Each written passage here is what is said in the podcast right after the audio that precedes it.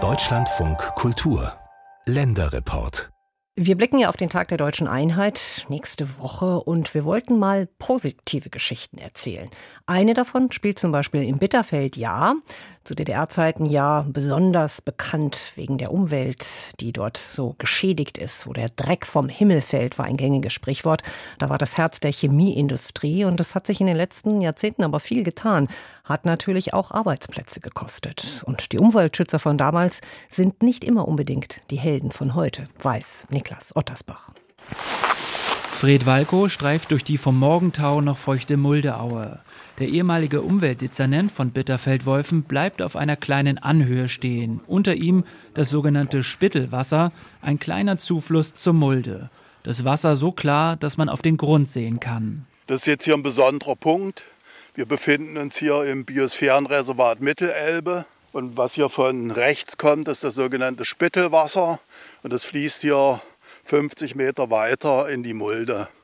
Das Spittelwasser ist also Jahrzehnte von der chemischen Industrie als Abwasserkanal benutzt worden. Das war biologisch tot. Und die Mulde, in die dieses Wasser floss, war dann bis zur Einmündung in die Elbe bei Dessau ebenfalls biologisch tot. Der 73-Jährige hat in den 80er Jahren in der Filmfabrik Wolfen gearbeitet, als Laborant in der Forschungsabteilung. Hier hat er heimlich die Umweltsünden der DDR fotografiert, auch das Spittelwasser etwas außerhalb von Bitterfeld bei Jesnitz, das immer mal die Farbe wechselte. Das hing davon ab, welche Farbstoffe im Chemiekombinat gerade hergestellt worden sind. Also ich habe eine Reihe von Fotos, also von grün, blau und rot war da alles vertreten. Aus dem Chemiker Fred Walko wurde dann 1990 der erste Umweltamtschef des Landkreises Bitterfeld. Er hat die Behörde 25 Jahre lang geleitet, zu Beginn mit einem kleinen Mitarbeiterstab von gerade mal zwölf Leuten. Sich einen Überblick über die Umweltschäden der DDR zu beschaffen, das war gar nicht so einfach. Es gab ja immer die Behauptung, die Stasi wüsste alles und man müsste nur in die Unterlagen gucken. Ich habe reingeguckt, stimmt nicht.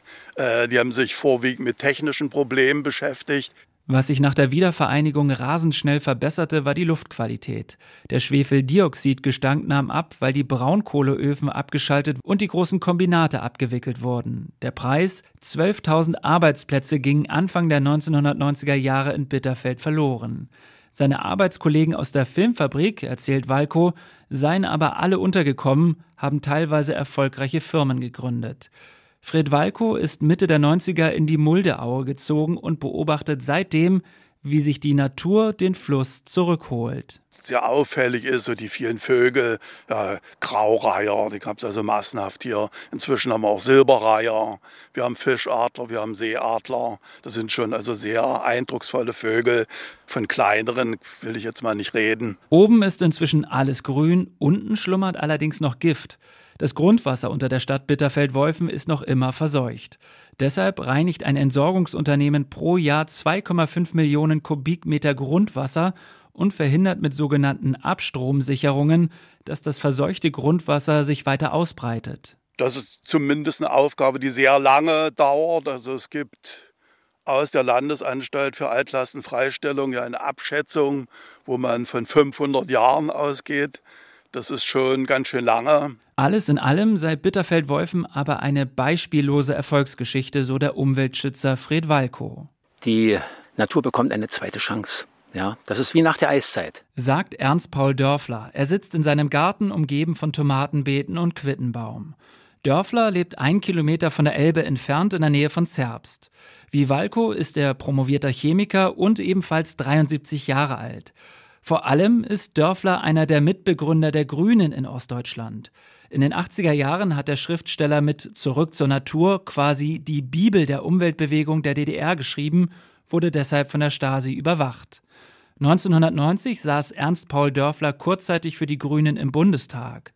Doch das Umweltthema, sein Lebensthema, geriet politisch gesellschaftlich nach dem Mauerfall seiner Meinung nach schnell in Vergessenheit. Es gab so ein kleines Fenster während der Wendezeit, wo äh, die Printmedien und auch Rundfunk und Fernsehen Umweltredaktionen hatten. Wir hatten Umweltseiten und da konnten wir tatsächlich auch Umweltwissen und Umweltbewusstsein vermitteln.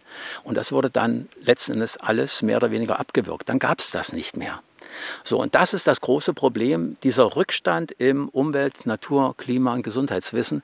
Und wo das Wissen nicht da ist, fehlt das Bewusstsein. Und das jetzt aufzuholen, das ist ganz, ganz schwierig. Teilweise schlägt Ernst Paul Dörfler heute die blanke Wut entgegen, wie im Juli, als er Grünen-Politikerin Katrin Göring-Eckardt nach Dessau begleitet hat und Demonstranten riefen Grüne an die Ostfront. Trotzdem erlebt er in Ostdeutschland bei seinen rund 100 Vorträgen pro Jahr auch viel Interesse an Umweltthemen, sagt er.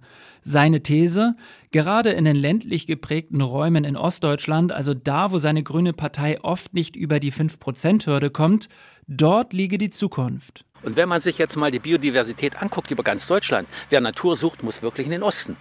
Nach wie vor. Obwohl auch im Osten die Artenvielfalt schrumpft, weil wir ja westdeutsche Wirtschaftssysteme, Wirtschaftsweisen auch im Osten übernehmen, mit wirksameren Giften. Gifte, die anders als zu Zeiten der Bitterfelder Kombinate nicht mehr so sichtbar seien. Ernst Paul Dörfler nennt als Beispiel Ultrafeinstaub, der von modernen Abgasreinigern verursacht wird und deutlich schädlicher für die Lungen ist als der gröbere Feinstaub. Oder Chemikalien wie die sogenannten PFAS, die in der Beschichtung von Pfannen oder im Lippenstift stecken. Diese PFAS können sowohl für den Menschen als auch für die Umwelt schädlich sein, sagt der promovierte Chemiker, wobei noch nicht ganz klar sei, wie schädlich genau für Ernst Paul Dörfler Grund genug, den Umweltschutz weiterhin in den Blick zu nehmen und sich nicht mit dem Erreichten in Ostdeutschland zufrieden zu geben.